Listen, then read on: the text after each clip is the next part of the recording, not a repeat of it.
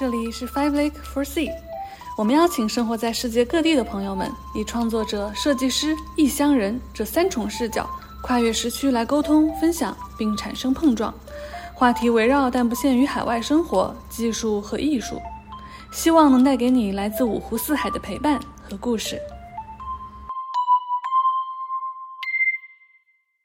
好了，开始录了。OK，那我是胡点。那大家好，我是 Stan，今天很高兴请到了一位老朋友 Ben 高川。我跟 Ben 是七八年前就认识了，然后我们在一七年的时候，当时环游欧洲，去了布拉格，去了维也纳，Ben 就一直留在欧洲，然后现在是在德国柏林。看他的社交媒体上面又在卖煎饼，然后又在穿女装，感觉生活非常丰富多彩。所以这次特地请到他来给大家分享一下，那就欢迎 Ben。Hello，大家好，Hello Hello，呃，我我是 Ben，然后谢谢 Stan 的介绍，呃，你你还挺会挑点，专门把 穿女装这件事给你挑出来，这是我昨天人生第一次穿女装去参加一个 Drag Festival 来卖煎饼，然后我想说要打扮的美一点，然后去去 Drag Festival。好，等一下，我们到时候晚点我们会把相应的照片等等都放到播客的介绍里边给大家一读。不不不，什么回复一百条点赞才发照片，好吧？是这个是笨同学还是很高的，一米你你你有一米八七还是多少？一米九，一米九，一米一米九两米啊，就是穿着高跟鞋有两米，所以还是很值得点赞来看一下的啊。要穿了一个十十三厘米的恨天高，天哪！节目先开始，不如笨先大概讲一下你是哪就是什么时候到柏林，然后因为什么是什么原因？因为你一开始在欧洲的时候并不是在柏林，对吧？对你开始是在是在瑞典。对对，我其实呃之前在出国之前一直在上海工作，然后后来去瑞典读了个研究生，呃，有很多德国的同学。我其实之前对柏林没有任何印象，我一直以为柏林作为德国的首都，肯定是一个非常工业化、非常干净、非常 modern 的一个地方。然后后来跟同学聊天的时候，德国同学就分成了两派，就一派呢，呃，就说啊，柏林 so cool amazing，然后另一派就说，嗯，柏林 is very interesting，然后然后就我就觉得很神奇，对吧？然后呢，我有一个我最好的朋友，他其实就是柏林人，后来我就跟他来旅游，来柏林旅游，然后我就发现柏林跟我想象的完全不一样，这是一个非常多元，然后有点颓废，然后呢又非常自由的一个城市。然后之所以留在柏林的原因，其实真的就是因为我很喜欢这个地方。就是我不知道大家怎么会定义自己的家在哪儿。对我来说，家是一个非常感性的概念，你知道，不是说工作呀或者是生活便利性，而是一种感觉。我记得当时我在柏林的时候，呃，就是呃周日去在坐那种有轨电车去一个地方，在路上的时候，我就看到路边有一个有个大哥赤裸上身站在马路中间跳跳绳。真的就在马路中间啊，然后就全是车，然后他就在跳绳，我当时就惊了，然后就说天哪，你快看！我就只给我拍我朋拍我朋朋友们说你快看快看，有个人跳跳绳，然后我那同学就就就一脸不屑，就说啊爷爷爷 whatever，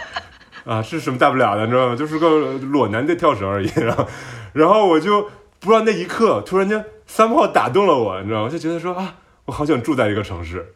然后就真的就是这么一个非常无厘头的一个原因。我觉得当然当然肯定有更多原因，但是那一个课 trigger 了我。从此之后我就就是啊，后来毕业之后就在德国这边工作。但是其实我并不是在一个事务所工作，我是个自由职业者 freelancer。啊，我的客户其实大大部分都在瑞士，赚着瑞士的钱，生活在柏林就还挺开心的。就是你刚刚讲到你在呃过马路的时候看到这个裸男，然后在跳绳，当时觉得很打动。我很好奇，你当时是是觉得说自己也想要成为这样，还是说就是你觉得在柏林这个地方就好像做什么事情发生什么稀奇古怪的事情都很正常，然后你也希望去过这样一个非常有趣的人生？嗯，好问题。我觉得对我来说，我想生活在一个非常充满自由的一个地方。就是说我可能并不一定能做这样的事情，但我希望我生活在的地方有人可以做这样的事情，而且做这样的事情不会被别人觉得是有什么很奇怪的。嗯，说到这点，就是我觉得这是柏林非常打动我的地方，就是它的自由性。因为其实我在很多地方生活过，你说纽约不自由，也是个很自由的地方，对吧？就很多大城市都其实都非常 diverse，非常自由，非常啊。可是我觉得，比如像我现在在纽约生活的时候，我觉得 it's very free，但是它有一个最低收入标准。我不知道现在怎么样，但是我觉得没你赚不到两千美金，你是没法在呃纽约生活。我不是不是现在是这个生活标准又提高了，我不知道。但是呃或者说你可能活得没有尊严，呃你可能活得蝇营狗苟，就是就是没有在这个城市就是一个边缘人。但在我在柏林，我觉得它的自由是更加无条件的自由，因为这是一个生活成本相对比较低的地方。呃，基本上如果哪怕你赚最低工资，你也可以活得比较正常，就是就是一个正常人的生活了。那这样就给你带来很多的那个自由度，你真的就可以做自己想做的事情。然后我比如像我有一次在酒吧聊天，就认识了一个一个小哥，然后就就在酒吧点酒的时候在聊天。我说你做什么的？我觉得他应该有一份就是比如酒吧打工的这样一个就是呃简单收入。那他当然不会提这种事情，他就对他来说这些这个赚钱并不重要。他的人生的最大的乐趣是组织一种活动，这个活动呢是在公园里面野餐，同时有现场 DJ 呃放音乐，同时。有日本的那个捆绑艺术，就把人吊起来，那个绑起来。OK boy，知道叫就我忘了那个那个绳，对，什么绳父还是叫什么绳艺啊？啊，忘，反正就是就是那种很 sexual 的，对不对？但是他对他来说并不 sexual，他这是一种呃艺术表达形式。然后，但我想说这个这个概念太神奇了，为什么要在周末就是在野餐的公园里面，然后找棵树把人吊起来，然后然后大家在吃饭，然后还放音乐？但但是对我来说就是 it's okay，如果 someone want to do it。就柏林可以 offer 这样的呃这种 freedom 去做这样的事情，所以我说这是让我柏林最打动我的地方，就是这种更加无条件的自由，每个人都可以，如果他想，他可以做他自己想做的事情。可能在柏林生活，生活成本相对来说并不高，所以很多人他可以，并不是说为了去养家糊口而去工作，而是说他可能自己只要找到一份很简单的工作，就是自己吃饱，然后全家不饿，然后可以去用更多的时间去做这样一些事情。然后这个就让我想到，在美国就是。我之前在社交媒体上，在 Instagram 看了一个图对比，就是可能在美国六七十年代的时候，也有很多这些嬉皮士，有很多这些音乐节，就直接在啊。在什么在公园里边，然后一堆人，然后跳个舞，然后唱个歌，一起快快乐乐的。然后现在有很多音乐节，你也可以去在这个音乐节里边听听音乐，然后跳跳歌。但是音乐节你可能要买机票，然后你要买住宿，然后你要买音乐节的门票，很多加在一起可能几千美元就没有了。所以，就我觉得就是可能在美国作为一个基本上是资本主义为代表的一个国家，就你可以去做这些很有趣的事情，但是你什么事情都要花钱。对，应该这么说吧，就是。柏林没有那么折叠，不像北京，不像纽约，就是社会阶层如此分化，可能有钱人和穷人都从来没人生没有任何交集。但在柏林呢，比如像你，你再有钱，你也去同样的超市买菜，它的社会分化没有那么严重。就是那，你你可能你赚一千欧元和赚两千欧元的生活差不多，赚两千欧元和赚五千欧元的生活也差不多。所以这样来说，这个社会阶层就没有那么大。你想去酒吧，那你门票钱都是一样，可能就十欧二十欧，就就穷人也是。没有钱也是可以去得起的。如果嗯酒吧把你轰出去，肯定也肯定也不是因为没有钱，而是因为你没准有钱人还更容易被轰出去，说实话。所以所以就是一个比较扁平化的城市，我觉得这一点让我觉得挺好的。哎，那那你可以具体讲一下你自己自己为一个代表，你平时一个月的生活成本大概是怎么样的？就可能房租多少，然后衣食住行大概是什么样的一个花费？嗯，我我觉得就是房租的成本大概每个人可能在五百欧元左右，好便宜啊。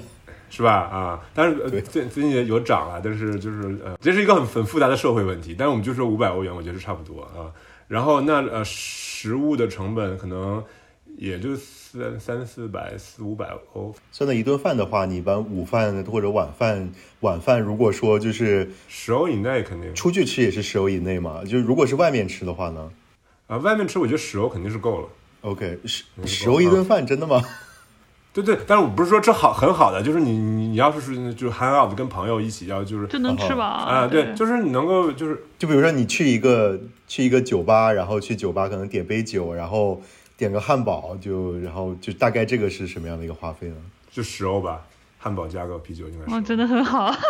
你真那真的是很便宜，因为 对不对？很便宜。对，除非你要挑那种很高档汉堡，我可能不一样。但是就是说，真的就比如像我住在附近的地方，你就去找个朋友一起吃顿饭，就十欧，可能点给点小费，十二欧就差不多。嗯，那真的是相当便宜。因为就美国，我觉得最近一年因为物价上涨，然后什么东西都涨价了。在奥斯汀这边，我觉得出去去找一个酒吧，然后有那种 backyard，就有点像一个 beer garden 一样的地方，然后点杯酒，然后点点吃的。然后再加上小费，我觉得随随便便一个人二三十吧，然后我两周之前去纽约那边，我发现不光是食品，然后这个物价涨了，嗯，然后小费的这个就是要求也涨了。就是你在很多这个刷卡的地方，他会给你预先设置好，你可能付个百分之，以前都是百分之十五、十八、二十，现在最低直接就涨到百分之十八，就十八、二十、二十五，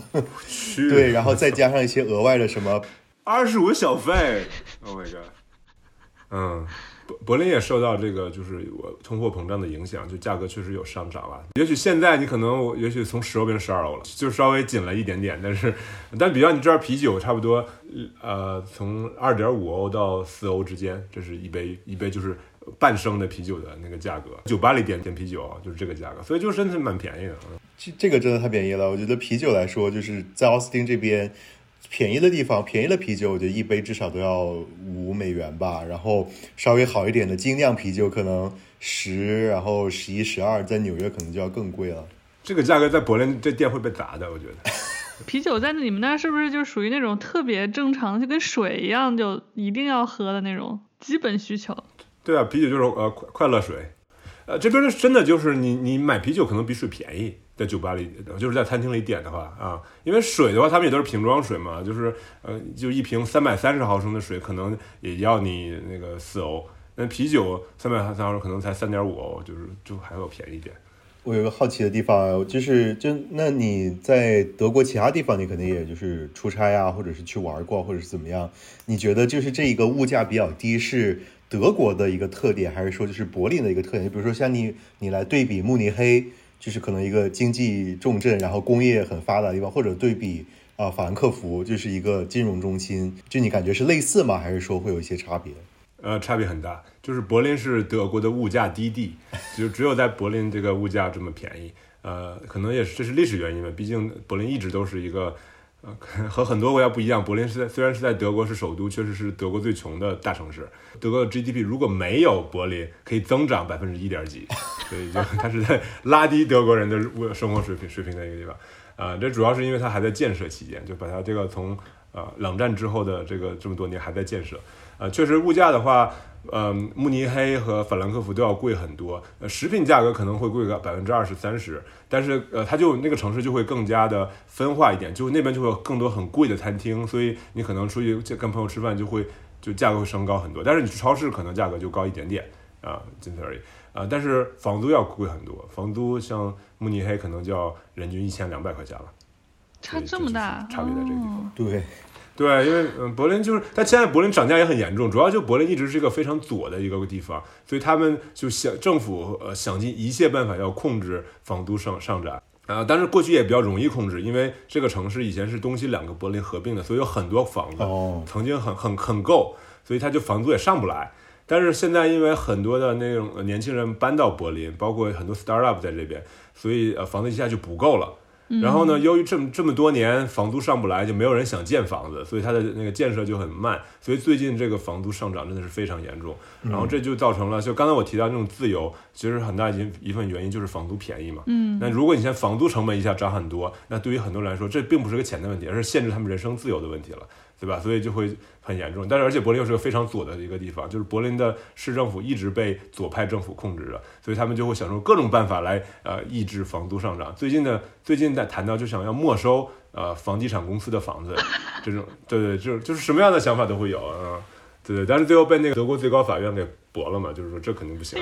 反正就这样，就一直在打架最近啊。对啊，你这个是要 叫什么？就是就打地主，然后就分农田、分田地、分田地，真的是这样。不过在某种程度上，他们他们的他们的就是 argument 是这个原因，是因为在东西德合并的时候，很多东德地区的房子都被极极低的价格被这些房地产商给买走了，因为当时。呃，东德人并不了解市场经济，是西德那帮就是房地产大大大商都会很懂，他们就以非常低的价格把房子买走了，所以，所以他现在德国百分之好像七十八十的房子，这个数字不是很准确啊，啊，是被一到两个大公司控制的。嗯，你想说这么多房都被一个公司控制，确实在某种程度上是有不合理的地方，对吧？所以，而且很很多那个房子那些房东以前都不 K 都不关心。那个房子就在烂在那儿，里面住着人，其实是可能就是砸门进去，然后就住在里面了。然后现在他们觉得说啊，那个像我家我家附近有很多就是被占领的房子，然后现在突然房价涨很多，那些大公司突然哎，其实我们账上还有这么多房子呢，来我们来把这里面人轰走，那里那里面的人在这里面住了十几年了，呃，但是他们十几年也没有交过任何房租，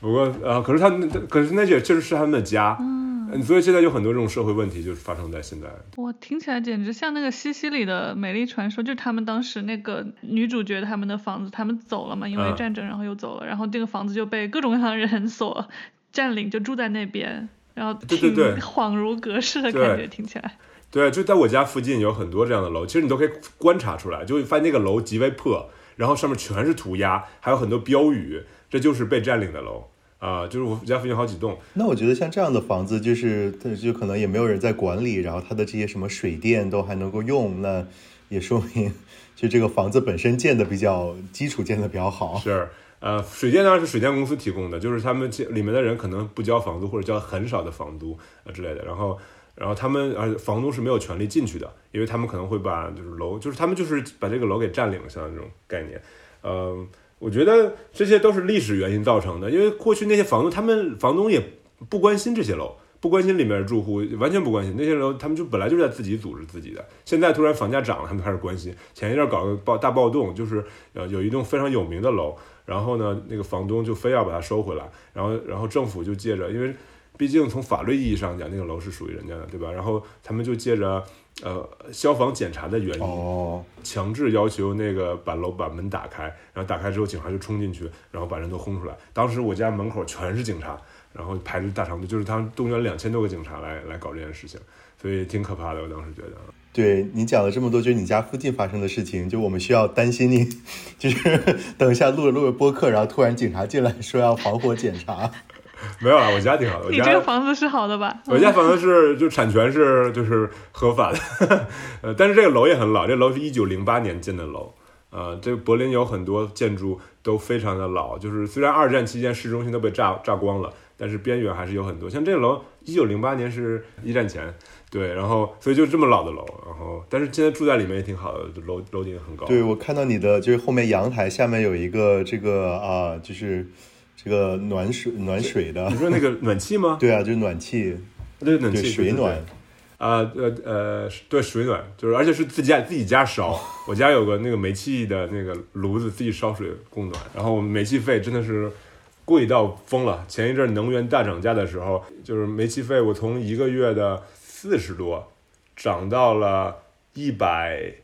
一百四十多至少，嗯，还忘了忘了具体数字了，嗯，就涨了好多。虽然我知道我还交得起，虽然交的很心疼，但是交得起。我就想说，如果就应该有很多人可能会存在供暖问题，就希望战争早点结束吧。对啊，天哪，真的是。哦，所以那边很冷是吗？现在还？啊，没有，现在还行。现在夏天终于来了啊，然后冬天的时候很冷。柏林是一个。嗯，因为整个欧洲都是受大西洋西风带的影响，就是它整体的纬度其实是偏高的。举个例子，柏林可能和中国东北地区的纬度差不多吧。然后，比如像你知道，呃，罗马和天津是在同一条纬度上。那罗马你想象这多多热啊！所以呢，柏林就会造成一个现象，就虽然虽然它可能相对来说算是没有那么冷，不像东北那么冷。它但它一直就是阴着，因为西风会出来很多暖湿气流，所以它就一直阴着。冬天，然后然后，但日日照时间很短，因为它也很靠北嘛，所以到了冬天的时候，可能呃太阳就本来就可能四五个小时，结果还一直阴着，所以整个冬天就极其抑郁。为什么冬天我说要去旅游，去巴西、去泰国，真的待不下去啊？你知道就柏林。但夏天就非常好，夏天现在的时间就有可能十五六个小时的日呃日照时间，每天都像春天一样，所以还挺好的。对，那你刚刚呃 Stan 说的是衣食住行，我们现在已经聊的聊了住房，对吧？聊了这个暖气，聊了吃东西，那还有其他的呢？对，我觉得柏林还有一点特别，就是它没有市中心，或者说它有两个市中心，它是东西柏林各有一个市中心，东柏林的市中心叫 Alexanderplatz，西柏林叫呃 d u l u x Garden，就是。动物园，柏林动物园，所以造成了整个柏林就是一个非常分散的一个城市，这和很多大城市都不太一样。所以很特别的一点就是一个城市仿佛是多个城市。我比方我住在这个地方，你就觉得说是一个非常，呃，前卫，有很多 club，大家穿的衣服都非常的潮，但是你坐坐车坐一段时间，你就突然间觉得到了纽约，就是可能就就 high fashion 的一个地方，然后再坐一段时间，可能就变得非常 residency，就是大家都是大妈那样，就是一个城市有非常多的很不一样的文化，然后大家都甚至就有个地图你可以去看，比如像有钱的 hipster 就会住在叫 Pennsylvania 东北东北角，然后没钱的 hipster 住在南边儿。然后又然后更没钱的艺术家住在叫 n o i c o n 就是然后大家都有自己的区。然后你就去不同的区的时候，你就觉得突然间来到一个新的城市，所以在一个城市里你就可以旅游。然后但城市就很大，大家见面都很困难，就是觉得说让我去一趟西柏林，我就真的觉得这感觉就跟出差是一样的呀，这么远。然后因为它东西柏林市中心离分得很分得很远嘛，所以所以我觉得这也是柏林很有特色的一个地方。这个远能不能通过比如说你打车或者是坐公公交要多久？过去一趟，坐一个小时吧，就是差不多可以过去。对于北京来说，一个小时是三环以内嘛？哎，对对对，对对对，咱不能跟北京比的，不跟北京、上海不能。但其实我不知道北京，没在住北京住过，在上海我就觉得没有这种问题，因为上海的市中心其实就那么大，就大家都往市中心走，对吧？你见面也就静安寺、徐家汇，反正这些地方见。然后，可是在柏林就很难说，因为你是你是在东柏林市中心还是在西柏林市中心，而且市中心本身也没什么意思，大家都会去。边上的一些小市中心，比方我家附近，大家去 party 都会来我家附近。我家如果要是从西柏林过来，真的就要一个多小时过来，所以就觉得很远。哦，那那那你平时就是经常活动的一些区在哪里？其实我家附近是柏林呃比较好、比较有名的一个地方，叫呃 Friedrichshain，就是弗里西。算了，中文说不出来，这个中文得有至少二十个字。然后。它就是一个，嗯，有很多 club，然后就很多商店。它的商店并不是那种大牌子，而是很多 local 设计师的小牌子。哦，所以也衣服也不会很贵，但是很有特色。然后有很多，甚至很多，我觉得白天你是不敢穿出来的衣服，就是会在我家 我家附近卖啊。然后有很多餐厅，就我 vegan 聚集区也在我家附近。当然，就是还有很多市中心，就是它就是每个区就是一个小市中心。然后可能基于你想吃什么，去什么干什么，就会去不同家。比方你想吃中餐，那就必须要去西柏林。西柏林的中国人都在那儿混。嗯，如果你想吃那个土耳其，呃，就是土耳其人或者是中东人聚居的地方，它就是在那个 k r e i s b e r g 那边，那有很多很好吃的烤肉啊，然后也有很多呃 bar 在那边。所以就是每个区都有自己的特色。然后，如果你想买一些很贵的奢侈品，可能也要去西柏林。东柏林就没有什么太高档的东西啊。但是大家都觉得东柏林比较酷，西柏林比较有钱，就这样。嗯，就还有一个有一个相关的问题啊，就像平时就去另外一个地方，一般是什么交通工具啊？是坐地铁，还是说坐公共交通，还是就是骑个单车，或者还是打车？我觉得呃，柏林很适合骑自行车，因为它是一个非常平的城市，但是城市又特别大。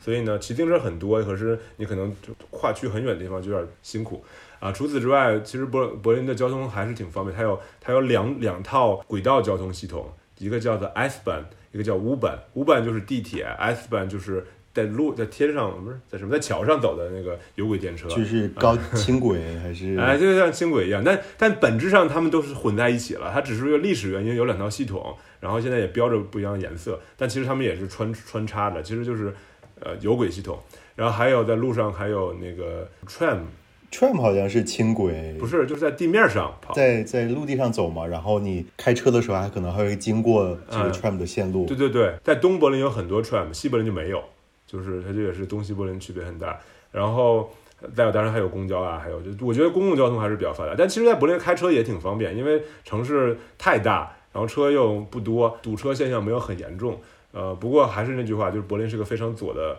呃城市，但即便现在车不严重，他们还要努力让开车变得困难，所以他们就会把把路就开车的路越修越窄，然后把很多路留留出来给自行车开。所以我有朋友开车，他就一直在抱怨说这个太太太坑人了。就像马路平时四车道，只有一车道人开车，三车道就是给别人用，你知道吗？这种事情啊。那能骑摩托吗？对啊，听起来摩托也很适合哎。啊，摩托电动车和摩托车。对，很少很少，就是这边摩托是那种很酷的人，就是那种壮汉，对那种。啊，对对，有有这样的很少很少了。那就是现在现在在欧洲买电车的不是很多嘛？那就是就哪怕你买，哪怕你开电车，也是一个不鼓励的事情嘛？就这个路修的这么小，我相信它肯定对电车是相对好一点，但它但整体的城市规划是往自行车呃方向和公共交通倾斜。不过说句实在话，聊到一点就是柏林的一个很大问题就是他们太慢了。我家附近那一条 tram 线说要延长一下，然后我说 finally 可以修远一点。他说二我们打算二零二八年把它修完，这是他二零二二年啊！天哪，你知道什么是？我现在在国内四十八小时建个立交桥，这边六年就修不出两公里的一条线来，真的是这样啊，太可怕了。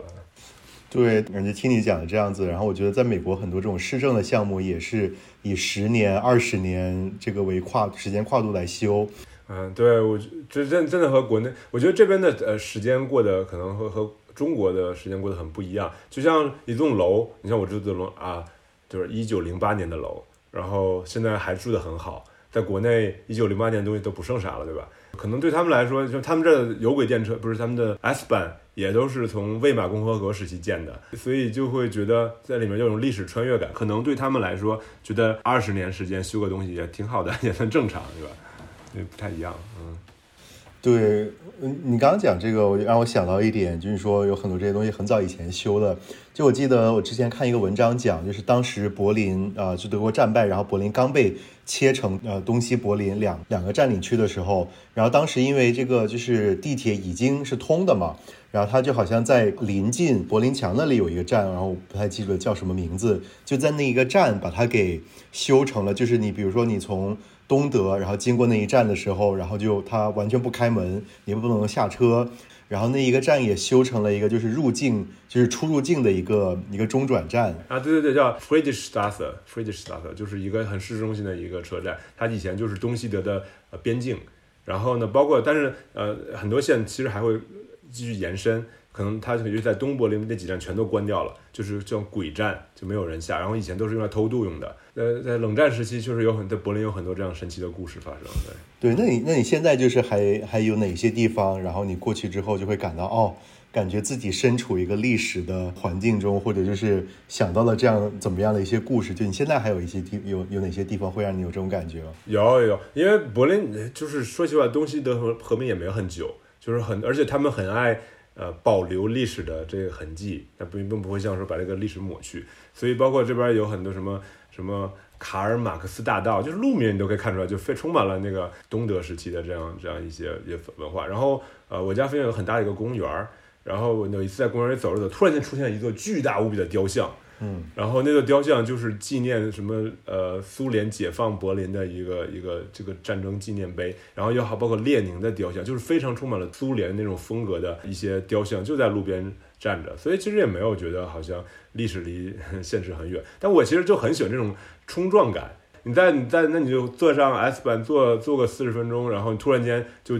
进入了。维也纳式的这种呃波洛克风格的建筑，就是突然就出现了，对吧？所以它就是在一个城市里有很多这样不同的那个变化。嗯，对，确实就好像在一个城市里边生活，然后坐个车，然后打个盹儿，一觉醒来自己仿佛穿越了。哦，对，因为我卖煎饼就会在不同的地方卖，然后就连就是受众都很不一样，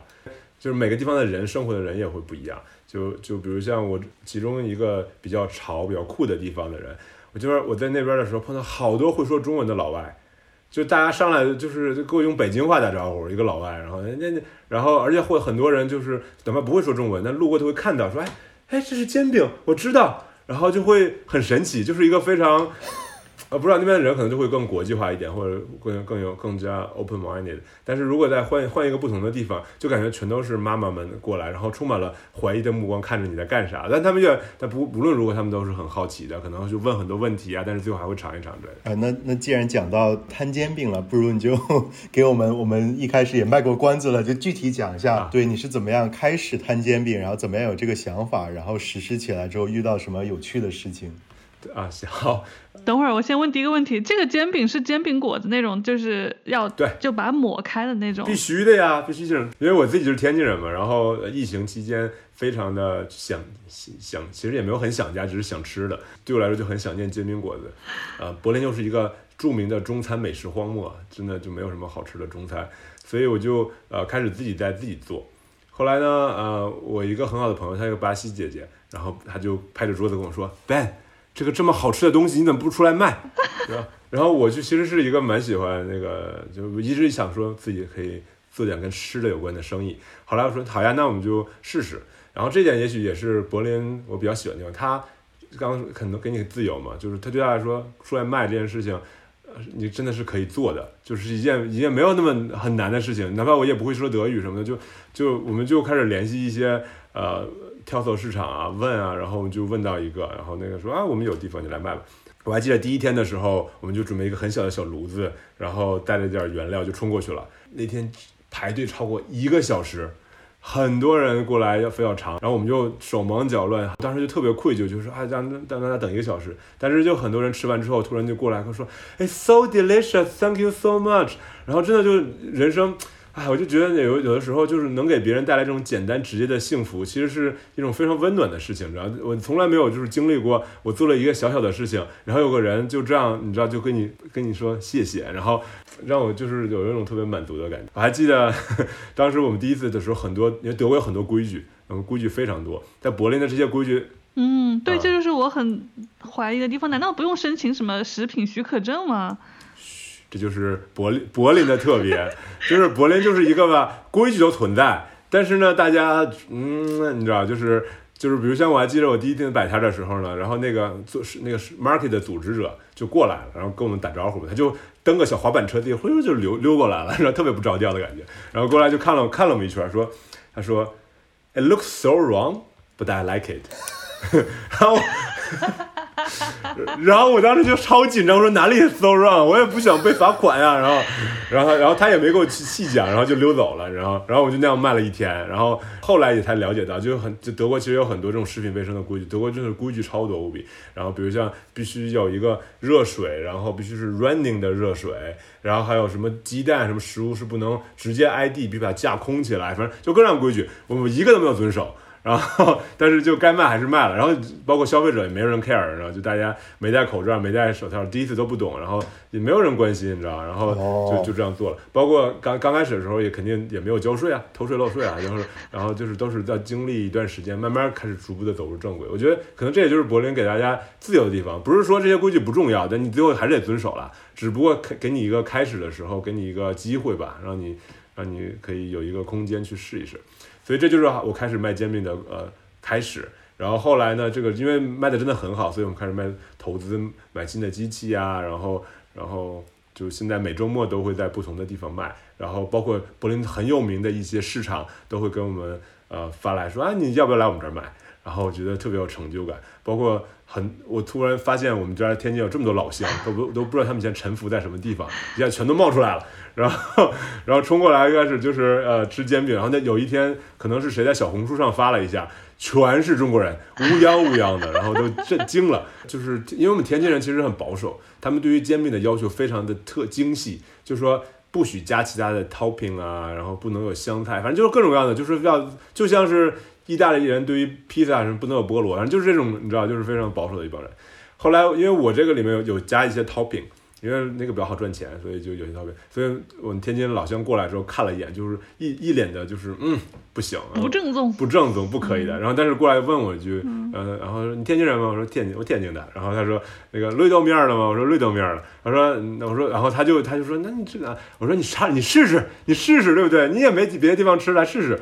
他尝了之后就觉得说啊，好好吃，好吃。然后吃，然后吃完一个走了，然后回来又点一个，然后然后回来又点一个，吃了仨。然后当时就觉得说，知足了吧？你在这 旁边有煎饼果子吃，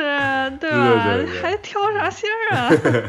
要什么自行车？对啊，就是反正我还觉得就就是认识了很多呃老乡，然后然后其实就是给别人带来一种快乐的，其实让我觉得挺开心的啊。这比做你做设计都还快乐吗？跟做设计比？对对对对对对，跟设计比较快乐很多。因为我觉得设计比你很多时候你做完东西，你觉得它的价值在哪里是很难讲的。你说它好看，但是能够得到什么目的，其实很难讲。但是做卖食物，你每做出一份，就有一个人吃饱了，然后就有一个人可能就为这就变得很开心。我觉得这种 instant grat 呃 gratification 真的让我觉得呃干得挺开心的。而且我认识了很多不同的人啊什么的，我觉得是。嗯，去年的人生的 highlight 意义价值，对对对，真的是这样，就很难想象。那你难道没有遇到说过不好的客户吗？就是有没有人吃了以后骂你，或者是不开心的？有，但我可以说实话吗？就是发生这件事情全是中国人，全是中国的朋友，就是可能这是也是一个文化差别。我觉得在中国，可能消费者真的是上帝。所以他们会在某种程度上有一种优越感，啊，就觉得说我来买你的食物呢，我说什么都是对的，所以他们，然后，所以他经常会遇到，呃，就是比如过来之后指指点点的，然后是把头探进来，我想说这个有卫生问题，你知道吗？然后或或者就是就觉得有一种态度上的非常的 arrogant 的感觉。包括上次我我合伙人不是巴西朋友嘛，然后我们俩都一起做，那他可能就是毕竟不是中国人，然后有有一个朋友就会跟我说说啊，你做可以吗？我觉得你做比较好吃，然后就那意思就是说你别让你那个朋友做，然后我那朋友就很难过，就是其实真的是做的是一样的，我觉得，那然后就会提这些，哎，我觉得。让我觉得不太开心的一些一些事情，但总的来说就是很是少数了，少数了啊。老外们反倒相对好一点，因为呃，这也提到了柏林的一个特点，就是就是服务人员是上帝，呃，就是这边的人都是非常耿直吧，应该可以这样讲，就是经常你会遇到所谓的态度不好的服务人员。对，这个就是我觉得呼应了你之前说的那个点，就是每个人都比较尊重对方，就是不会因为你的工作而看不起你，就是因为这个其实也不仅仅是中国人了，就是我觉得其实就是有一些人他就会因为你的职业，因为你做的事情而而就是看低你一些，就比如说他就会觉得那你赚的少，那你就是你这个人就不行，但是就是感觉柏林不会这样，嗯，不应该这样。对。嗯，在柏林不会的，不会的，绝对不会的。在柏林，我觉得，嗯，就像比如像说服务员，我刚提到这个服务员，这个在餐餐饮服务员，其实有的时候，比如说你在酒吧点酒，呃，你要非常的战战兢兢，因为很多很多很多服务员就会，嗯，啊，我有听说过他们会对对你甩脸色。对对对对对，啊，我我我我还记得我第一次去餐厅在柏林的时候吃饭，然后呢，我就很下意识的就是想找叫服务员，就说哎，服务员，就是呃，然后我那个德国朋友吓坏了。他说：“别别别别，你在干什么？你怎么还能叫服务员呢？” 啊，他他说：“那我那我怎么办？我需要 I need 呃 need。”然后他就说：“你要用你的眼光跟随服务员，看着他，对，就是你就盯着啊，就盯着他走，然后他就会看到你，看到你的时候他就过来。你你绝对不能喊的，你喊他就就更不过来了。然后包括我一次在在一个 club 里面想去点酒。”然后旁旁边那个人他就非常的可能喝多了怎样，他就非常的焦躁，他就那样说啊我啊就是就甚至有点就是敲桌子，就说那个 come here 呢，就他等了可能他确实也等了五六分钟，然后就那人一直不过来，然后呢他就在这一敲桌子，那个服务员就过来了，一回头说 I will never serve you, go away。然后给人气的，然后然后然后他就跟就最后他他他说不 serve 你就是不 serve 你，然后他那个人如果再再再闹脾气的话，那个保安会把他轰走的，所以他就只好就很不开心的就走了。然后我他们旁边就战战兢兢说，就一直给充满满脸上充满笑容的看着那个 姐姐说，什么时候你过来赏我杯酒喝吧，就这样。嗯，在柏林就是这样的一个。是因为他们是因为他们很难招到一个服务员吗？为什么会有这样的情况出现呢？好问题，我也不知道。那可能确实，呃，这边的人力比较缺人，这是一方面。我觉得可能更多的也是一个文化上的问题。就是，呃，我有很好的朋友，他就是做服务员的。我觉得我没有任何的理由，我可以对着他使脸色，就 就是大家都是很平等的。因为确实，刚才刚才说的那种情况，并不是服务员呃 rude，而是那个消费者比较 rude。对吧？所以我觉得更多的时候是一种平等，没有消费，就客户没有比服务员更高贵啊，所以就会有这样的情况。但是有一点好的地方，我在柏林遇到就服务态度好的人，你能感觉到他是真心的、很开心的对你服务态度好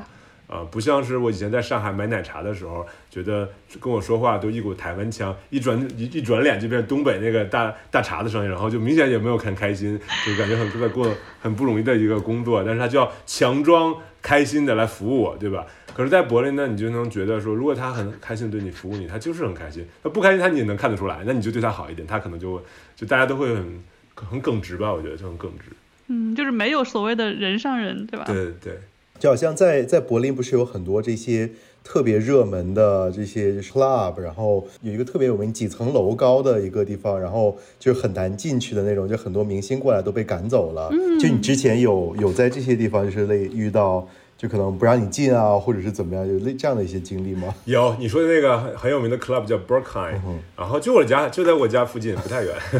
我就说我就住在就是很多 party 的地方。对，那个是以前是一个我忘了，可能是个变电站吧。然后像后来就变成了一个非常有名的 hard techno club。它最有名的就是南进。嗯，我我其实去过好几次了，然后呃也没有那么难进。关键呢，它取决的标准就是。它它它的 bouncer 就是他们这个门口的门卫，呃，具有一种超能力，他能感他能探知你的 vibe，他能觉得你这个人适不适合走进这个这个 club，然后。所以呃，所以，所以他所以他就很多时候，呃，如果有些人明显你站在队里，你就觉得他就大概也不会喜欢这个地方，然后这些人都会被这些帮色给识别出来，然后就把他被轰走了。他如果觉得你要是能引住啊，跟你穿什么衣服啊，跟你呃怎么怎么就是言谈举，其实关系都没有很大，因为很多 tips 说说你要穿一身黑，然后然后然后又很装的很酷。然后怎么样？就是有很多这样奇奇怪怪 tips，但我我自己的感觉呢，呃，其实倒还好。更更多的时候是，比如说你压根你就从来不喜欢 techno，你就不喜欢这种音乐，然后你就是觉得这个 club 很有名，所以想去排个队试试，那你百分之百进不去，啊，就是你每天都是听 Justin Bieber 的人，应该是进不去的。所以所以更多的时候他就是去欢迎那些呃。能够享受 techno 音乐，然后适合这个环境的地方，然后我觉得一般都可以进去。但但如果要是赶上大 party，比方这个这个周末，呃，就我们今天录音这个周末，就是很有就是一个很大的 party，啊，其实是他的新年大 party，然后改到了今天，因为疫情原因嘛。然后这个 party 是从对礼拜六就哎就今天晚上开始，一直要开到礼拜二的早晨，就全程不关门就不会停的。啊，然后而且里面真的会有人一待待待超过两三天。在里面就在不出来，所以这种 party，然后里面就非常的 hardcore，然后很多 drugs，of course，然后然后所以就是一个非常特别的一个经历吧。但所以所以像这种大 party 的时候，可能比如你今天晚上去排队，确实很难进，就是很难进，因为它它那就涉及到人数问题，人数限制问题。我的 tips，任何人来柏林想试试的话，可以找一个平时没那么夸张的周末的周日的早晨去排队，因为像我说它是它这是开全天的嘛。所以你去早周日早晨的时候去排队呢，一般就比较好进。进去之后，而且音乐早晨起来的时候会稍微清淡一点，不会那么轰炸。然后呢，你可以慢慢的进入状态，对吧？找个喝杯酒啊，然后甚至那里面还有卖咖啡的，你喝杯咖啡什么，可以 day party，对吧？到晚上到九十点钟差不多结束了，就可以出来了，然后正好就回家睡觉。所以就变成一个非常适合的周末的娱乐活动，我觉得这样还挺好的。这是我的 tips，对吧？任何人如果想去 Berkeley 的话，可以可以试一试。对，我觉得听你这样讲还蛮有意思的，就有点点想，就是可能周日早上过去先晨练一下，对吧？是去跳个舞，然后跳舞之后出出来呢，再去这个就是市场里面买个煎饼吃，对吧？然后对对对对对，在旁边在这个就是咖啡厅喝个咖啡，你看这个就非常丰富多彩的一天，就这样安排好了。我觉得这期标题我都想好了，我我在酒吧 来晨练。他因为这个 techno 跳舞，因为 techno 跳舞确实就是非常的呃体力消耗很大的，那 就是我觉得就是搏击操啊，就是跳起来，所以所以我去，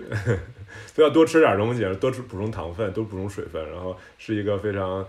健康的，对，就是就我觉得这个蛮有意思的，因为就是像像我跟我对象，我们就之前就可能最近的几年，然后去这些电音音乐节啊，然后去的比较多，然后感觉就是从今年开始，慢慢的对各种类型的音乐有了自己的一个理解，然后像我对象最近听 techno 听的比较多，但我自己比较喜欢的还是 trance，然后因为就欧欧洲很多知名的 DJ 嘛，像我。最喜欢的 DJ 是 Armin van Buuren，好像在荷兰那边吧，就经常在那边打，就感觉就不同的音乐类型，跳舞的风格是完全不一样的。因为 Techno 本身就节奏比较重复，然后感觉音乐风格也比较类似，就可以一直在那里跳，跳个一两个小时、三四个小时都没有问题。三四个小时，我这都是都是奔奔着十几个小时来的，好吧？不过你说的这个点确实很正确，就是呃每个不同的 club 的音乐风格不一样。但是 Berkeley 呢，它是个 techno club，但它 DJ 你要看 DJ，呃，它没有可能很纯的 trance，但是会有呃不要很 trance 和 techno 结合的地方。就不有的有些 DJ 确实就是感觉就是在就是拿机关枪扫射，然后有些 DJ 可能就会会有更丰富的一些那个就是有很多小的一些细节啊或音乐，而且还有两还有两个舞台在 Berkeley 里面，它的主舞台就叫 Berkeley。就是进去之后，你就觉得就大就一直在轰炸的那种感觉，但它的上面的舞台就充满了呃柔美的，它是类似于 house，嗯。嗯，就它也不是也不是纯 house，就就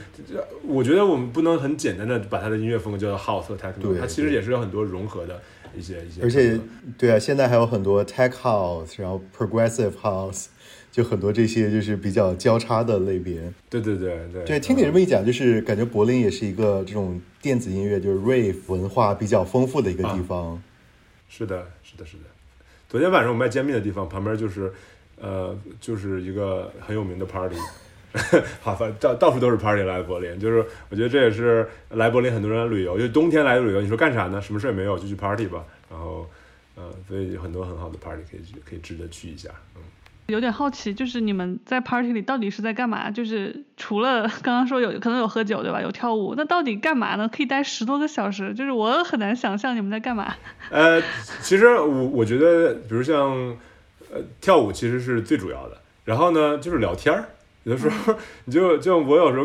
那么吵怎么聊？就凑近了聊啊。啊，对，第第一点是主舞台比较吵，但是你往边上就是呃，就走一走，它就没就没有那么吵了，有很多空间。我就反正我觉得会比很多 bar 更安静一点，因为很多 bar 那个它的音乐是每个房间都有，然后就真的是吵的都没法聊天。但是在 techno club，因为它它只在那个主舞池有声音，那旁边有很多小房间什么的，你去其他地方也可以，就是可以聊天。我觉得我以前去的时候，就是在进去之后大家先跳舞，喝喝酒。然后呢，还有 garden，还有外面有个 garden，出去晒晒太阳，休息好了又又去跳跳舞，然后最后反正就就是这样一天的活动。对我我觉得就是美国这边也有很多电音的这个 party 啊，然后电音的音乐节啊等等。一般就你要不然就过去之后有你喜欢的 DJ，就是打几个小时，然后你在里边跳舞啊，然后喝酒啊，然后在那里嗯 enjoy。但是就是柏林的这些 party 的特点就是特，就你整个周末都在里边。然后我还蛮好奇，因为像像美国这边很多 party 可能它就一个晚上，可能从晚上的就是九点钟、十点钟一直到凌晨两点两三点就差不多完了，可能一个晚上有几个 DJ。那那些就是在这个 club 里边一待就待一个整个周末的，他在里边干啥呢？就他可能跳累了在里边睡嘛？就是 我还蛮好奇的。对，你是这个，嗯，这就涉及到柏林非常 dark 的一个话题。但是我相信，可能每个大城市都有，就是就是毒品问题，对吧？就是像那种一待待一整个周末的人，肯定要嗑药，啊，肯定是嗑药了，对吧？而且可能嗑的还不少。很多时候就是真的，因为人的身体能是有极限的，他就就感觉就累倒了，然后就在那个沙发边上就自己眯了一会儿，睡了一会儿，然后起来之后再嗑点药，然后就继续，就是这样的一种非常挺，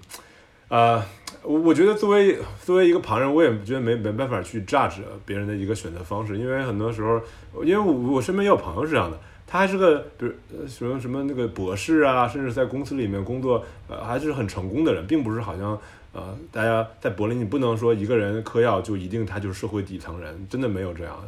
他们还有正常工作，我也不知道他们怎怎么做到的，周末的这样也不睡觉的两天，礼拜一就去上班了，然后还人家还是在读博。读这么 demanding 的一件事情，人他一样还可以做得到，所以可能也是一个个人选择吧。读博很压抑的，他需要释放，可能可能可能需要释放一下。我觉得就包括是很成功的一些公司的里面的高管啊，或者是管理层啊，就是也一样选择这样一种生活方式。我觉得这就是一种个人选择。我我觉得在柏林，呃，刚才我提到了一个柏林的自由，这让我就是最近有很多反思，就是。呃，绝对的自由往往也来带来了一种绝对的迷失。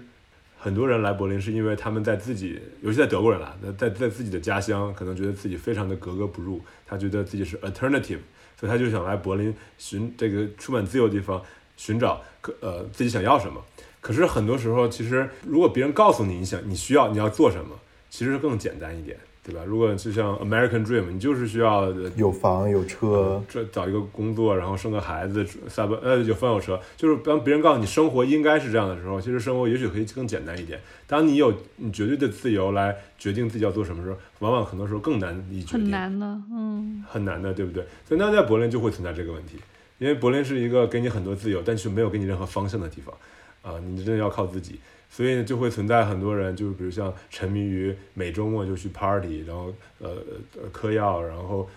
就是每周的一成不变的这样的一个人生。所以有的时候，虽然我觉得我没法去评价值这些人，可是我也觉得说这样的生活呃有多好呢？因为我觉得生活还是有点 progress，你需要就建立一些东西啊，或者做什么事情。可在柏林就有很多这样的人，生活在一个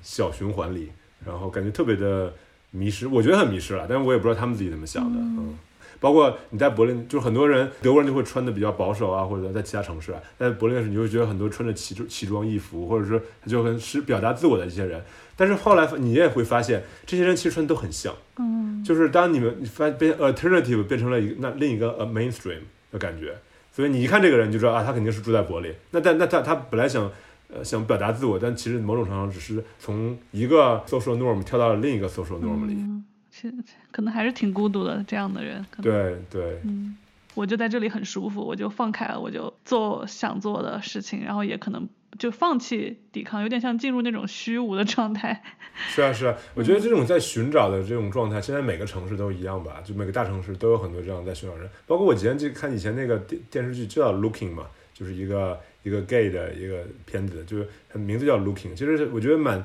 真实的。呃，每个人都在寻找，因为当没有人告诉你应该怎么生活的时候，就是上帝已死的时候，你就只能在寻找。呃，不过有些人呢，呃，放弃了。有人放弃之后，呃，他一种放弃可能就是他遵守社会 norms，结婚生子，然后就是他也不关心自己想什么，这这社会告诉怎么做怎么做。那在柏林，可能还有一种也放弃了，只是放弃在放弃在 party，呃，就狂欢，在这样一种生活里。所以，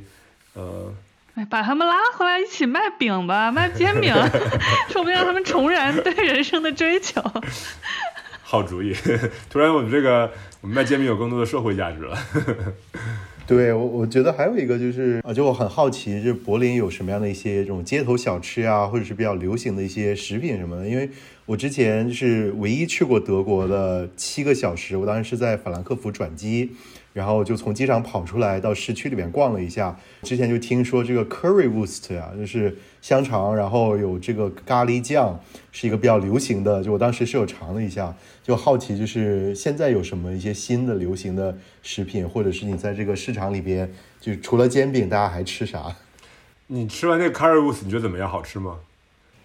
我觉得还行吧，就是因为就感觉就是要如果是纯的香肠，就可能本身就是咸，也没有什么其他的味道。然后有了 curry 调味之后，还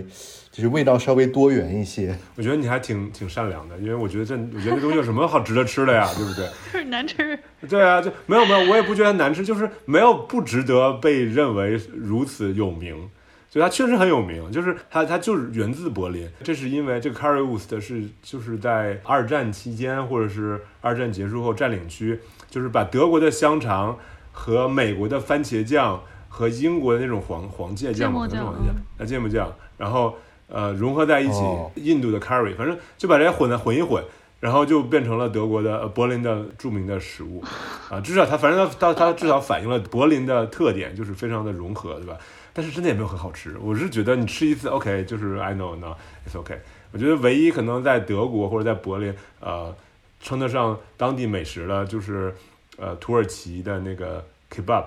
啊、啊，嗯，哦，可那个就它有一种形式，就 kebab 其实就是那个转的东西，然后往下削肉，对吧？那叫 kebab。对对对对对，啊、但但在土耳其，它是它它是一个盘子，它是把削下来放在一个盘子里，然后吃。在在德国，这个食品被改良了，把它加在面包里了。哦，啊，就是把它打开，加在面包里，把肉塞进去，加了很多沙拉，然后一加。这个东西其实在，在土耳其是没有的，这是德就是德国的特色，但它就是土耳其菜，所以是呃，所以我觉得那个还可以吃着吃一吃，我我还挺爱吃，而且那是德国最便宜的东西，那个差不多以前物价上涨之前三块五到四块四欧就就一大份儿，然后哦，很大的，然后你就吃一个就真的饱了。你想着你就是想图便宜的话，三点五欧你就可以解决一顿饭，而且还挺好吃，还有肉。也挺健康的，听起来三明治就是嗯，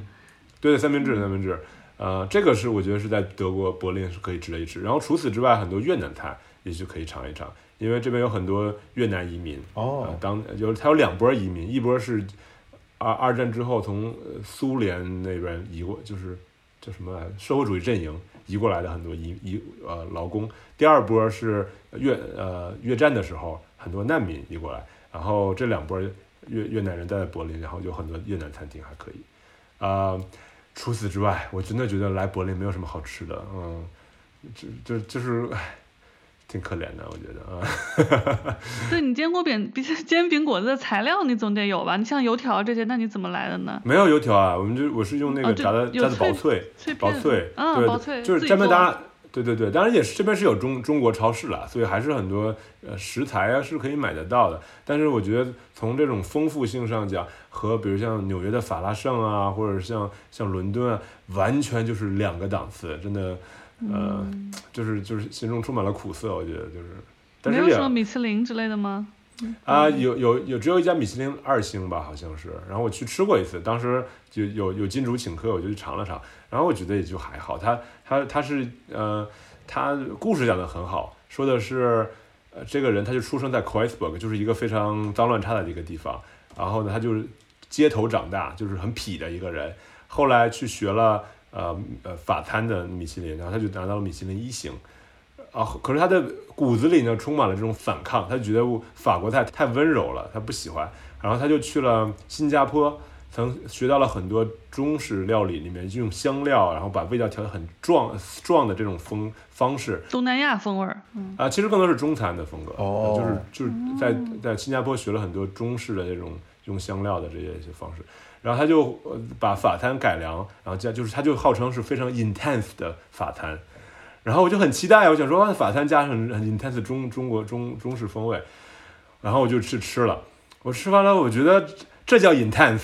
你知道那个你知道那个四川人脸放哪往哪放吗？真的是。对，那你们的这个评判标准不一样吗？国内就是什么？随便找一个什么胡辣汤这些东西，就味道也又又酸，然后又辣又 intense。但我觉得对于可能很多白人来说，美国这边也是有类似的，就是开玩笑，就可能对白人来说，你有柠檬或者是加点什么胡椒，哇，就是这个味道非常 intense 了。对对对，我觉得可能当时让我有点小失望的原因吧。然后还是刚刚提到的，就是柏林其实是一个相对来说比较扁平的地方嘛，所以没有很多特别高等的餐厅，有一些。但是真的跟其他大城市比，就真的是少很多，而且很多也不是大家都会常去的地方。我觉得高档餐厅对我来说，就是人均吃够五十欧，就算是好餐厅了，啊，就七十欧呢，就是就是已经天花板就不多了。我觉得，就这样的一个地方啊。那那除了吃，就还有喝，因为就是大家都知道德国的啤酒文化非常的非常的知名嘛。柏林那边有一种柏林白啤还是叫什么，就感觉就是。啊，就不知道你知不知道有没有试过这个东西？就好像它它本身是比较淡，然后好像是有乳酸菌，所以味道，然后平时一般就混着果汁或者是怎么样去喝。然后就我还比较好奇的另外一个东西，就是因为像在在美国很多城市，奥斯汀这边也是有很多这种。精酿啤酒就是一些比较小的，不是这种大厂牌的啤酒，一些小的厂牌，它可能自己酿自己的一些。然后国内好像现在也有一些，就打这种非常有特色的，就是这种就很有故事、很会讲故事这样的一些精酿啤酒厂。我觉得你还真的是有做功课，就是你竟然连红果汁这件事情都知道啊！是的，是的，就是柏林呢，首先首先从大大的角度来说，德国对啤酒是有立法的，什么叫啤酒，在法律是有规定的，然后。啤酒只允许有三种呃三种呃原料，就是一个是 barley，barley 是黑麦还是大麦是吧？barley，然后呃啤酒花，然后还有就是 yeast，就是那个酵母，对酵母。酵母啊，当然还有水，就不能有任何东西，就是所以很多精酿啤酒他们也没法做，因为很多精酿啤酒它其实靠调味，比利时就很多精酿，但是这个德国就很少，少相对比较少，因为它只能允许做这些东西。啊！但是他们发明了一种叫做 Hadler 的这种一种喝的，就是把啤酒酿完之后，你就可以兑东西了。他就往里面兑柠檬汁，然后就会做成这种呃，我不知道这是不是柏林特的，但确实是一种很夏天的一种饮料，我也很爱喝。它有一种就是白啤，就是喝的时候必须把它倒，必须倒出来，不能在瓶子里喝，因为它酵母会沉淀。然后还有不同的方式来摇瓶子，就还蛮复杂。然后就然后我觉得味道也还不错。然后兑些呃，他们有不同可以可以兑不同东西，但兑柠檬汁是最常见的。我觉得夏天还蛮蛮好喝的，但是提到就是精酿啤酒文化呢，有几家就是精酿啤酒，但是绝对不像呃其他很多城市就是遍地开花，有很多精酿厂。为什么呢？我觉得就是这边的啤酒实在是太丰富、太多，然后又太 down to earth，就是对对德国人来说，啤酒就是就是水，难道你要精酿的水吗？对不对？就是没有没有这个意义感觉，所以你就去，你就随便去那个，就是一家小卖铺里面，已经至少有几十种都很不错的好喝的啤酒，所以好像可能精酿啤酒的空间没有那么大。一般精酿啤酒就是一个自己就是一个酒吧，他就在自己酒吧里卖，这么就是一个啤酒。可能柏林有几家这样的挺好的酒吧，全能啤酒也是很好很新鲜了，可它没有发展成为好像装在瓶子里，在不同的地方去卖就没有，嗯，就是。呃，我觉得在柏林喝啤酒的文化是这样的，这也是让我挺第一次还挺震惊的地方。我一个朋友约我说，我们去喝一杯，然后他说我们在这个桥上见。我说好呀，那我们就去，我就到了桥。我说啊，那我们去哪儿？他说我们就在这儿喝呀，我们就在一个公路桥上。桥上，对，就在一个桥上，然后呢，旁边就是有一家小卖铺，然后大家就过去了，然后啤酒两块五、一块五，这才一块五，可能便因为小卖部里边更便宜，你就买两瓶啤酒，就坐在桥上，旁边车还在跑，就是你就坐在侧面，然后你要喝啤酒，就就是就这样，然后 why？结果发现不只是我们俩，就是这条桥上全是人，这是柏林很酷的一个 hang out 的地方，所以我就说为什么柏林这么扁平化，就是你有钱也没地儿花呀，因为大家 hang out 最酷的地方是在个桥，你就只能去桥上喝酒，所以。所以就是就这样一种风格，就是非常的 down to earth。所以见和朋友见面，经常大家就聚在说，那我就我们在这个小小广场、小公园旁边见，然后就小卖部里买两瓶啤酒，就坐在路边儿在那喝了，就这样的一种生活方式。所以可能这样，这是为什么啊？很啤酒一直没有被这种精酿啤酒带的非常高档啊，或者非常小资啊。啤酒就是一个市民的东西，就是一个你坐在路边喝的东西啊。对，还蛮。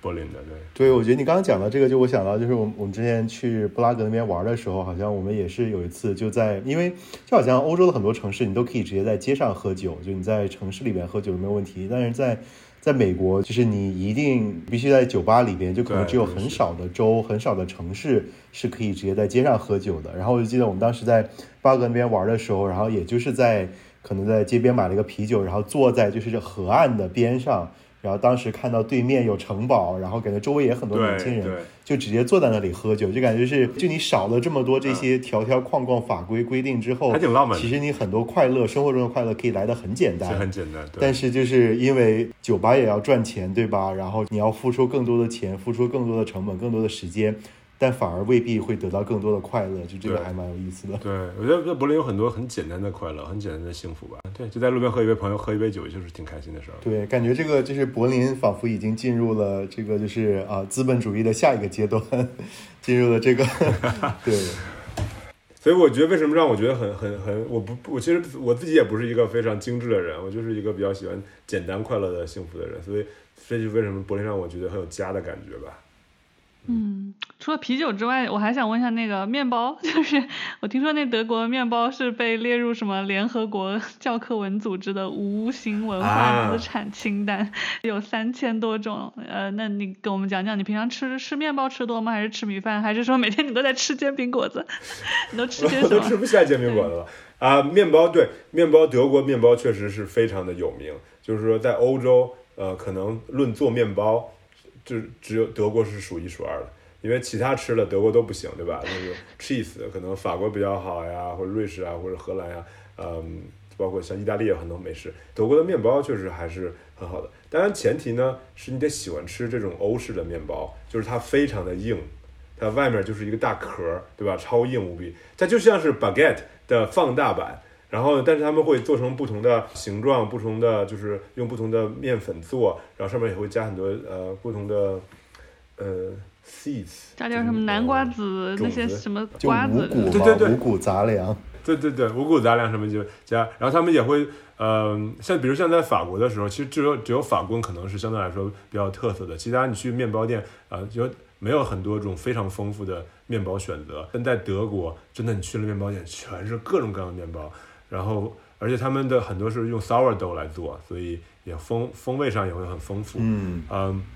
我觉得如果你喜欢吃这种面包，确实确实挺好吃的。我觉得，过圈前问题就是，我一直想知道德国的奶奶们怎么吃饭，因为那些面包太硬了，那么硬，就是你真的对对它的壳非常硬，是不是泡汤？呃，可以泡汤，但是很多德国人就是把它面包切开了之后塞片肉就直接给嚼了。啊，我是觉得真的就是很很刮我上牙膛子，经常就会刮破，是吧？它是一个需要一定的类似 tough love，吃一段时间，你可能才会觉得说啊，这个东西还挺好吃的，就嚼起来会有一种麦子香啊，那种丰富的味道，口感上也会有一种好像把把这个壳咬碎之后，里面突然变得很软啊，就就是确实有很多呃可以值得欣赏的地方。但它的这个这个入门成本真的很高。我有很多其他地方来欧洲的朋友，大家都没有以前都没有吃过这种这种欧式面包这么硬的，大家都很惊讶，就说这个东西这个嘴里这是得都练出来才能吃。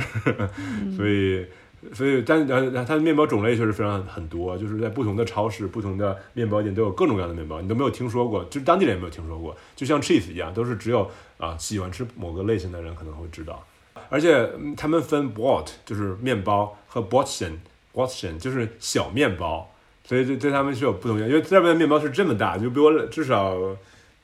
的我没有什么比较，跟脸盆这么大吧，差不多。跟啊跟电脑差不多。对，跟电脑差不多，那才叫 broad，那才叫面包。然后我们就我们经常说一个手可以拿得住的那种东西，就叫 portion，叫小面小包面包，啊，对。好可爱。所以就他们当地人就就天天吃面包，所以他们一个小面包哪里够吃嘛，对不对？他们就买一个 broad broad，就巨大无比，然后而且那个因为极硬无比，拿刀是切不动的，所以他们就在超市里是提供切割机，你把面扔进去，还哒哒哒哒给你就是用大机给你切成片儿，然后才能把它拿回家，就这样。德国的超市不光是肉要切片儿是吧？面包也是要在超市切好了带回去。对，因为它那个面包那么大个儿，你家里刀都不够长，对吧？然后就算拿刀切，真的就是我上次切过一次，用尽洪荒之力啊，真的是把我手都切切红了，就才切下两两三片儿来，真的太累了 啊、所以，但是你吃的时候，因为切薄了嘛，所以你嚼着吃还是挺是挺好吃的。我个人是喜欢啦，只是我就想说，我还是那句话，德国的奶奶们怎么办？那没牙了，这东西肯定是吃不下的呀，所以很好奇啊。对，就是那你自己平常一日三餐的话，主就主要吃什么呢？我觉得我还是一个中国胃，所以我一般都是吃中餐，我都自己做。我我觉得我们我们家厨房应该是德国数一数二的中餐馆了，就是 对，你 这个是在 非常这个是不要脸但是自己厨艺好，还是在突出柏林是个中餐美食沙漠了？Both 吧 both 吧。我觉得我我觉得我这做做饭也是练出来的，因为实在没有什么好吃的，所以都是自己做饭。那我自己做饭一般都会呃，主要还是吃米饭、吃面条，自己做面条什么的。在外面吃的话，一般都会吃一些外国菜，然后。就面在德国吃面包也很正常，我每天早饭都是吃 Brötchen 那个小面包，对。关于德国人和德国文化，我有点问题哈，就是，呃，有种说法是因为经历过这种战败的，经历过这样的历史的话，他就会比较的深沉，比较内敛。嗯，另外，而且德国人在我们其他人的印象中，他最有名的就是守时，然后很严谨，就有时候甚至到一个刻板的地步。那就想问一下，你觉得这些对德国人的印象是真的吗？然后就柏林，他是不是典型的这个？是不是他这边的德国人又又又不太一样呢？呃，我觉得刻板印象往往都是有根据的，就是它是刻板印象，就是但它不是完全错误的，对吧？其实德国人真的，我对我来说是存在这种很很很刻板，很就包括刚才提到的这些规则呀，就有非常多的规则，就德国人很爱制定规矩，呃，然后包括像你说守时啊，可能不灵活呀，这些事情都是德国人的特点。我觉得，呃呃，这些我觉得都不能叫刻板印象，这是真的。当然，就它的刻板印象的原因是你不能把它。呃，apply 到每个人身上，因为每个人都不一样。当然也也有很多德国人就是就是个社交花蝴蝶，然 后对吧？然后完全不着调，也很多这样的人啊、但是确实从民族性上讲，我觉得德国人这种严谨守时是确实是真的。呃，举个例子的话，我觉得课本，比啊，比如比如像我，我觉得这个并不叫嗯，并不是坏事，而是他们，比举个例子，他们呃，我最近才了解到，在德国的、呃、任何的公共场所的门，呃，它必须要从里面可以推开，因为这是从防火的需求。然后，但是第二个要求呢，从外面门不能打开，因为你如果从里面把门推开的话，可能就因为它面着街嘛，把门打开之后可能会撞到人，撞到行人。然后这就是德国人会定出来的规矩，非常合理，也很严谨。怎么办呢？他们就把门那儿建了一个小隔间，然后建了两道门，一道门呢就是里面那道门呢是往外推的，外门往里推的，然后这样就 OK 了。就是有一个有一个空间，小小隔间，对对对啊，或者是把把门往里面挪，就是门并不是和墙齐平的，往里面挪出一个门的深度来，所以呢，你这样外推的时候，那门并不会探出去，这样就不会有问题了。啊，就是德国人，你像他的严谨性就是到这种程度，会制定这些已经让人觉得说 what the fuck 的规则。但是你要想仔细想的话，它又很有道理，因为确实会存在防火的时候，你必须要把门要往外推嘛，一般否则人家堵在门口就开不开了，或者是你也不能开门把路人撞到。所以我觉得在这些很细小的地方，都会让我看到了德国人的这种严谨性，而且尤其跟法国人对比，就是德国人对于规矩呢是 by default 我会遵守，嗯，他们可能会抱怨，可能也会觉得不爽，但是他觉得我就有规矩就要遵守。法国人就是 by 规矩 by default 是不要不能遵守，除非我不得不遵守，是吧？呃，可以说个就是不知道呃可不可以讲，但是比如像疫情期间，大家都要去什么地方都要去做做检测嘛，然后德国人当然就会很认真的去检测，法国人直接就下载 PDF 把上面的名字改一改，地址日期改一改，然后我我认识的法国人每个人都每个人都这么干。对，都这么干，因为反正德国人大家都不会觉得你你会干这种事情，也没有什么防伪的设备是那个东西，就是个给你发个 PDF 就好了。遇到一个法国人，法国人都说改个日期就好了。这对他们来说，觉得好像这都不是个事儿，是所以德国人当然就不会干这种事情。我觉得他们严谨性并不是因为战争造成的，而是可能就是真的是民族性，我不知道他们怎么产生的。包括他们的语言，德语就是一个非常严谨的语言，他们的所有的呃词性变化都是有原因的。德语的语法极其复杂，然后有很多的变位，然后它的原因就是为了把含义表达精确。比如像说在英语里，你说 I'm hot，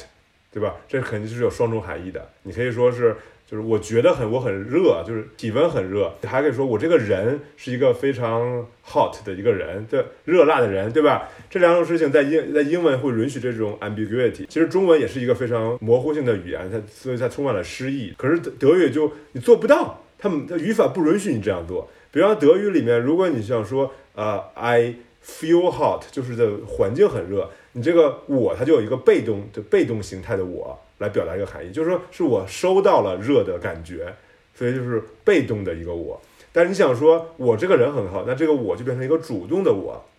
所以在在德国语法里就根本无法允许你出现这种模糊性的这种表达，因为它没有这个词，就没有一个词可以表达这两个含义。所以它的语法限制非常的复杂。就当然我德德语也只会说一点点，可能我我觉得它的诗意性可能少一点。相反，当他用德语来表达极其复杂的一个含义的时候，是非常容易把它表达清楚的啊。这就是为什么德国有很多哲学家的原因，对吧？然后我以前记得我们在学校里面要学那个呃学哲学，然后有有一个很有名的哲学呃叫海丁格尔，海丁格尔吧，叫海丁格尔，他就是德国人，他他有名的写的写的句子很复杂，我看他的英文版也就。完全看不懂，我说这是什么鬼？德国朋友说，我来找找语德语原版。德语原版呢，这一句话至少有半页那么长，可他就在那看，看着啊，我懂了，我懂了，我就给你给解释一下。所以其实德语这个语言本身可能是呃很适合来表达丰富严就是严谨性和逻辑复杂性的这样一个含义。在在某种程度上，我们其实是也是我们的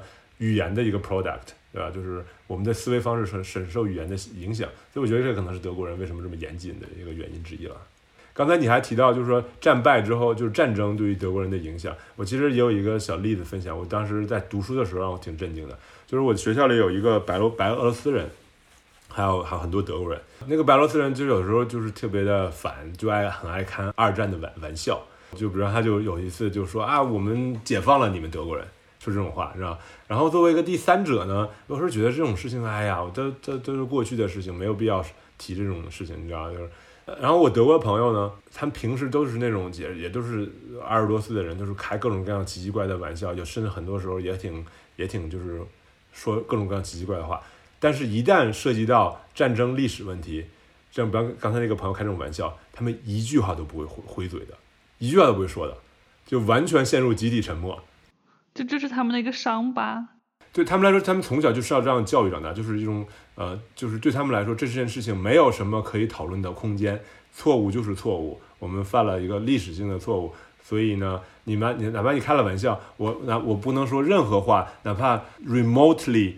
好像是替这段历史辩护都不可以讲，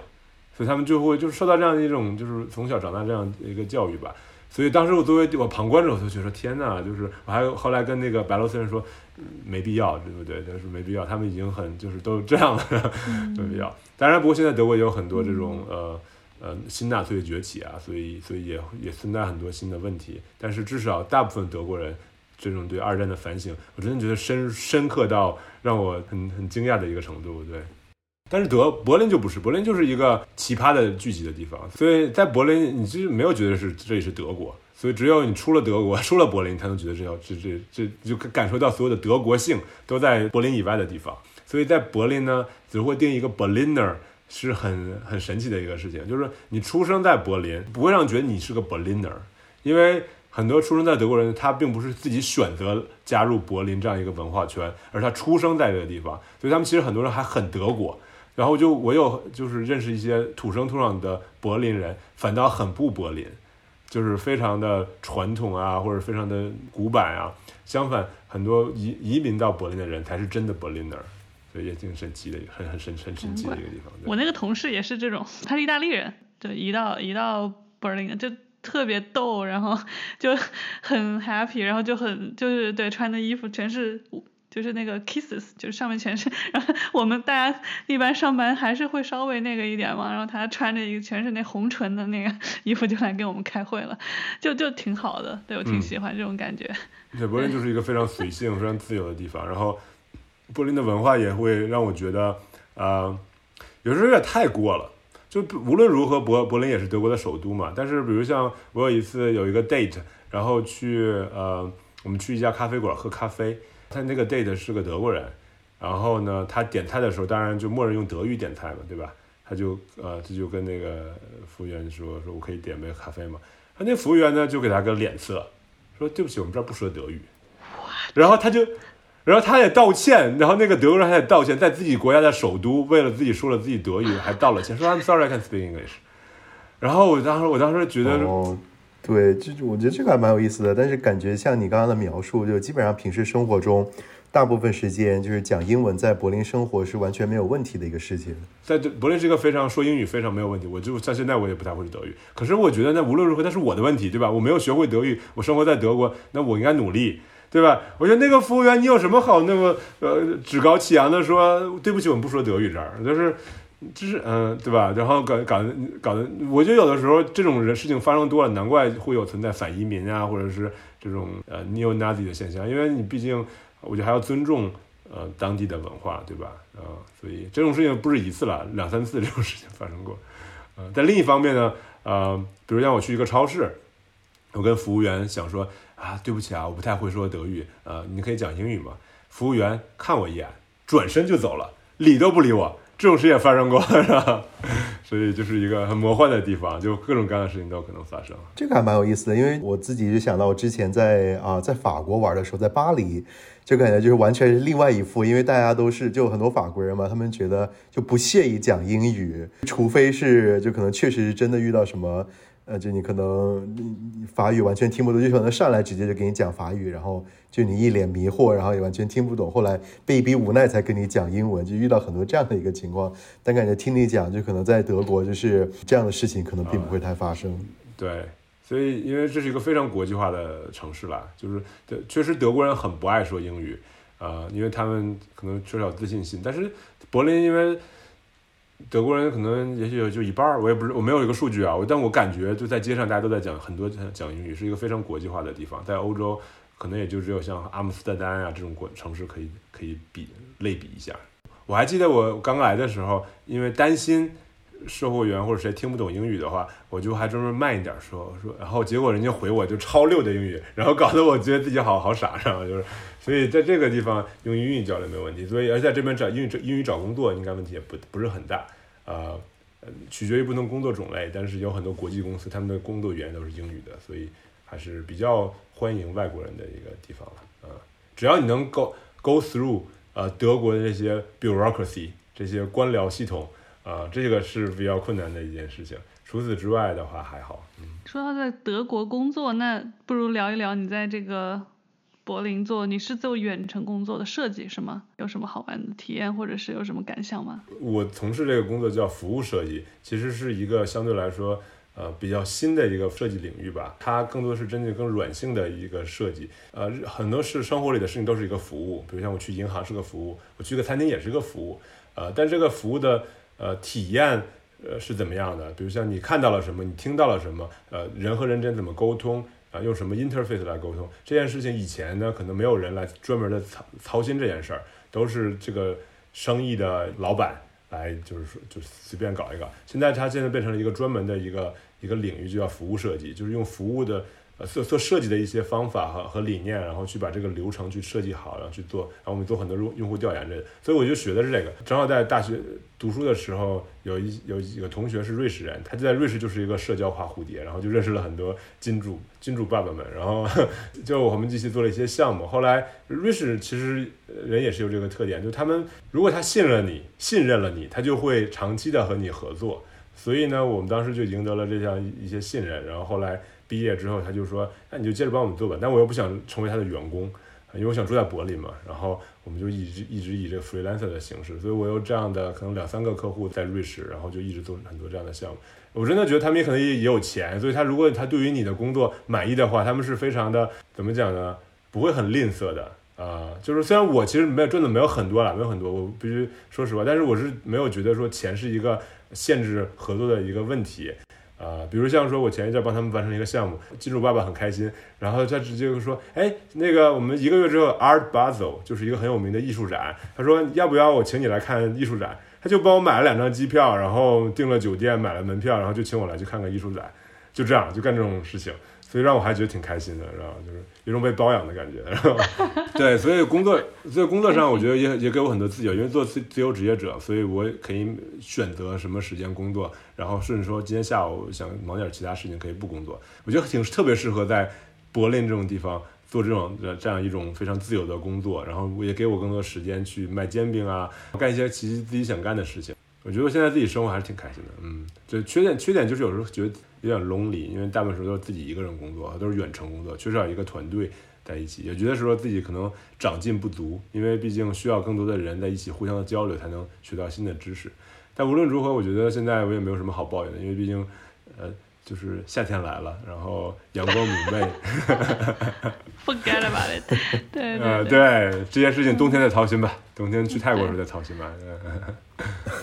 就感觉就是工作就是赚点钱，然后养活自己。更重要的事情还是生活中有这么多好玩然后好吃的事情。对，对我对我来说，工作不能给我带来负面的情绪，它应该是一个积极的东西。但是生活里还有很多很不一样的精彩的东西。我觉得至少我现在的生活，生活在柏林的时候，可以啊有不同的体验，然后可以不会工作不会把我时间全部 consume 掉，而而给我更多的机会去做更多的事情，我觉得也挺好的，嗯。赚的钱也够够活了。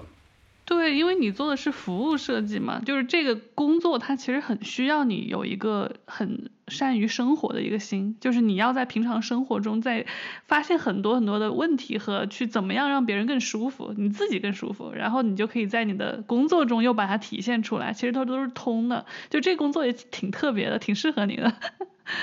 说的非常有道理。没准也是这因为这个工作的原因，才让我这么这么活着不着调，就是想。对啊，你现在在在这个摊煎饼，这也是一个 service 呀。你要考虑大家排队的时候，对，然后是怎么样的一个流程，然后要怎么样给他这个 confirmation，然后识别好了之后怎么样交给他，这也是一个比较小的一个流程。说的对，其实我这件事情一直想多，一直还没有多，因为真的也是。啊，挺忙的嘛。我觉得我们现在的流程啊，或者说体验还可以，但是排队时间真的太长了。然后我一直在研究怎么把这个问题解决一下，因为经常要排队三三十多分钟。对，有没有什么网上订的，就然后等会儿再过来取那种，就不用人站在那儿。哦，我们就开始想这个，是，因为新加坡也是这样。对对对，我是，但是我们就是这就是也是一个服务设计的一个流派问题吧。我觉得一方面呢，你当然你可以想把这个数字化一点，但另一方面，我觉得人和人的 touch 也很重要。你知道我们现在是怎么定？点点吗？就是是喊名字的，就是在市场上，所以大家人在在附近买买着啤酒在喝酒，然后我们就会喊 Caroline，然后然后 Caroline 就会啊过来了，就是其实有很多人和人交流的这样一种感受，所以所以我觉得这种是我觉得是挺挺美好的事情。把所有人都要编成号，我觉得反正可能会更无聊，所以也在考虑到底要怎么做比较好啊。不过这确实就是怎么把时间缩短一点，这是我现在比较操心的事儿。当然还还慢慢来，慢慢来。对啊，我觉得你们感觉你们现在排队长更。还有一个原因是因为你们的这个就是 throughput，就是就只有你们两个人在摊嘛。就如果说你可能人更多一点的话，比如说你是一个餐车，你们可以投入更多的，就找更多的朋友，然后两个窗口两个人来买。对对对，是这样。我们现在就是队伍，也就是团队也是越来越大。今天其实今天因为他们也在卖煎饼，我只是我今天休一天，他但还有两三个人在那边卖。然后我觉得我们好的地方也就是有很多交流，就我们就在现现场做嘛。然后他可能会过来看，然后我们会聊聊天，说这是哪儿的食物啊？因为我们还可以允许他们自己来带鸡蛋，在天津是允许你自己带鸡蛋捡钱的。我们也也有这个呃保留的这个传统，所以经常就会还还跟他们聊一聊为什么可以带捡就是捡钱呀？为什么可以带鸡蛋呀？就是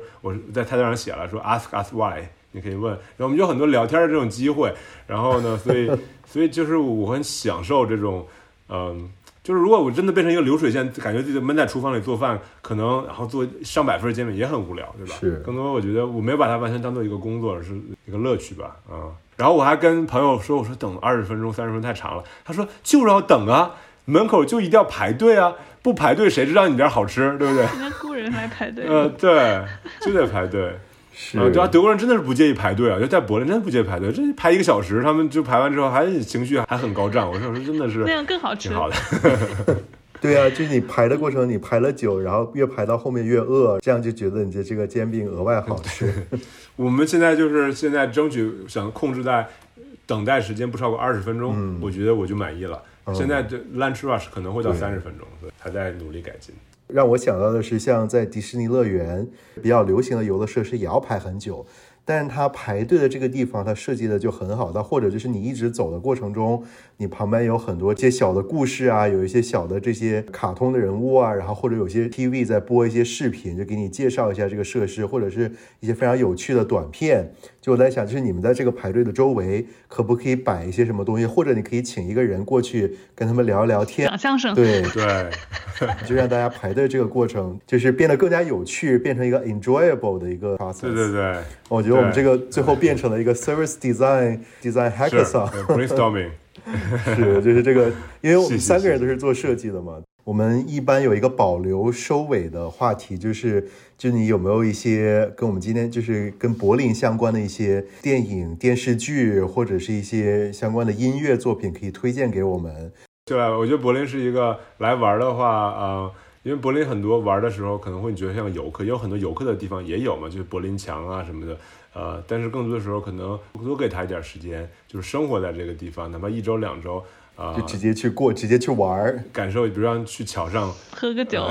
喝杯啤酒，感受一下这样的柏林，我觉得还挺值得一试的。然后如果说想呃推荐一下的话，那不如推荐一下柏林 techno 好了。我可以我可以等会儿发给你一些 DJ 的名字，好你可以感受一下，对不对？然后，嗯也许如果觉得很这是你的音乐，那就欢迎去博尔凯，欢迎来柏林。好，谢谢。谢谢谢谢谢谢，感谢那。你继续去摊煎饼吧，我就不拦着你了。